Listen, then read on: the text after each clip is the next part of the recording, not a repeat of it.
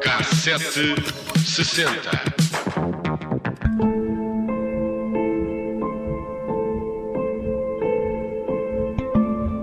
Se assunto atual nos dias correm é o preço da alimentação, mas Portugal já lidou com situações idênticas no passado. Em 1977, quando as taxas de inflação rondaram os 30%, os portugueses deparavam-se com preços altíssimos e ainda com escassez de produtos. Ora, em 77 estava cá o Fundo Monetário Internacional e a única forma que o governo encontrou de garantir que o país continuava a conseguir comprar pão e leite foi mesmo congelar os preços. A 1 de março de 1977, no Diário da República, é publicado um diploma que visa assegurar o controle dos preços dos bens de maior peso nas despesas familiares através da constituição de um cabaz de compras. O governo passou a ter a capacidade de, perante aumentos de preços que considerou ou considerava injustificados, fixar novos preços para controlar a variação dos custos. E no dia 1 de março, os jornais traziam na primeira página a tabela de preços. O pão de primeira qualidade não podia ser superior a 16 escudos e o de segunda qualidade, confesso que não sei muito bem o que é que isto é, hum. mas imagino que seja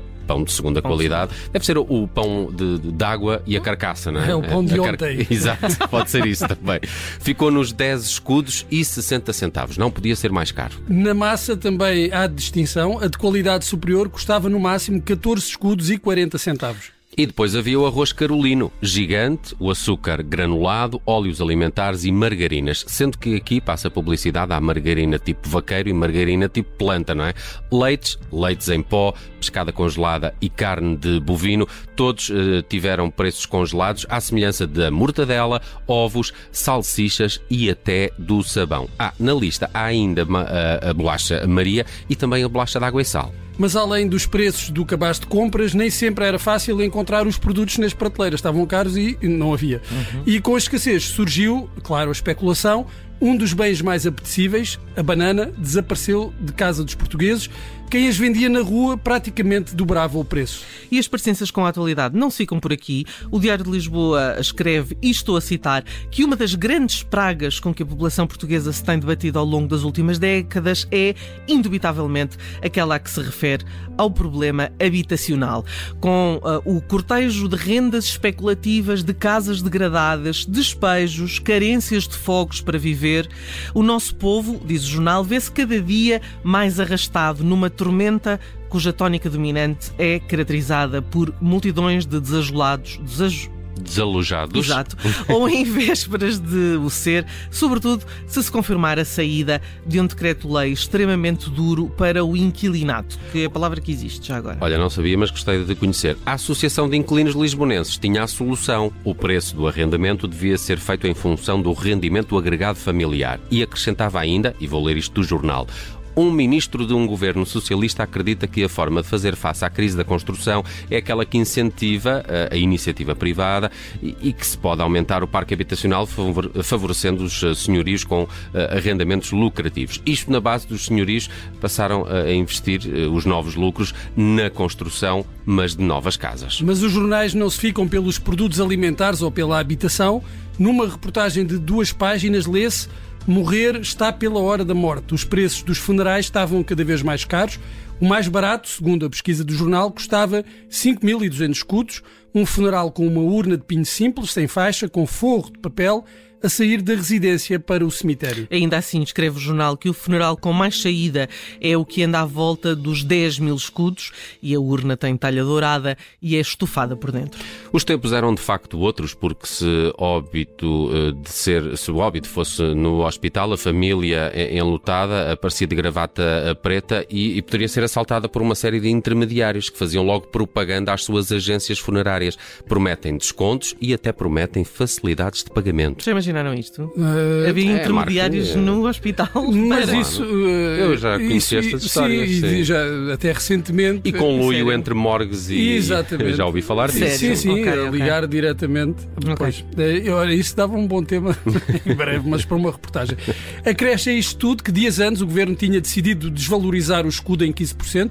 Estas desvalorizações agora é que já não, não podem ser não, feitas. Já não acontece. Uma decisão que na altura foi mal recebida na rua. Em pequenas entrevistas, um dos entrevistados, funcionário público, dizia que ainda agora tinha tido 15% de aumento Bem bom. e com esta desvalorização já o estava a perder, Pois já é sabiam.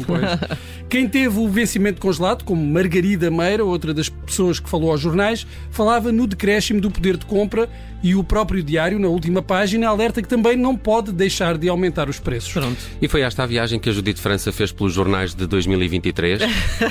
Não, Parece, não é? eh, 1977. Tirando a desvalorização do escudo, É quase é tudo, tudo igual. igual. Sim. Olha, eu fui fazer uma viagem por 77 e descobri que na música nacional, não sei se por estes, por estes problemas na economia, a, a música parece ter sido bastante influenciada eh, pelo eh, vinho. claro, é por É causa verdade. disto, não é? É a malta precisava de beber Eh, para escrever. Entre os singles eh, mais ouvidos destaca-se o Saco Saca Rolhas, eh, do Hermano José, mas também este Verde Vinho, do Paulo Alexandre. Vamos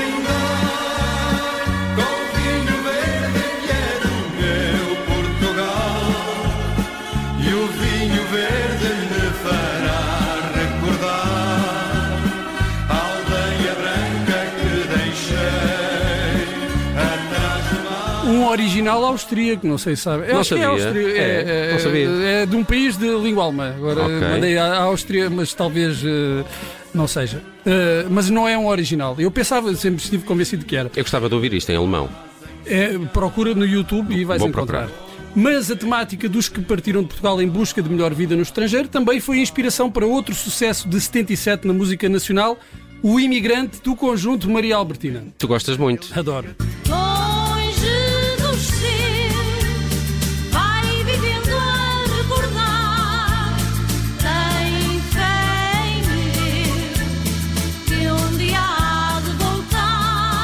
Vinho e imigração, era o Portugal de 77, não é? E olha, e hoje? não é diferente, não é muito diferente. Lá por fora, destaque para a abertura a 26 de abril de 1977 do Studio 54, que se tornou durante anos na discoteca mais famosa de Nova York, e ainda para a morte de Elvis Presley a 16 de agosto, na sua casa em Graceland, em Memphis, no Tennessee.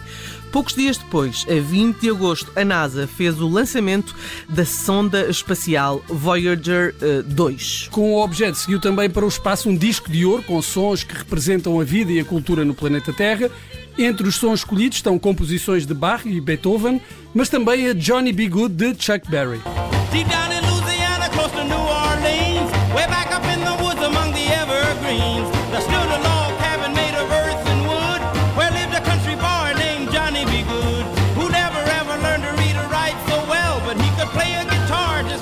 Estou a ver um marciano a curtir isto, não é? A encontrar o disco. hã? Devíamos era ter mandado o conjunto Maria Albertina. Eu também acho que sim, eu também acho que sim.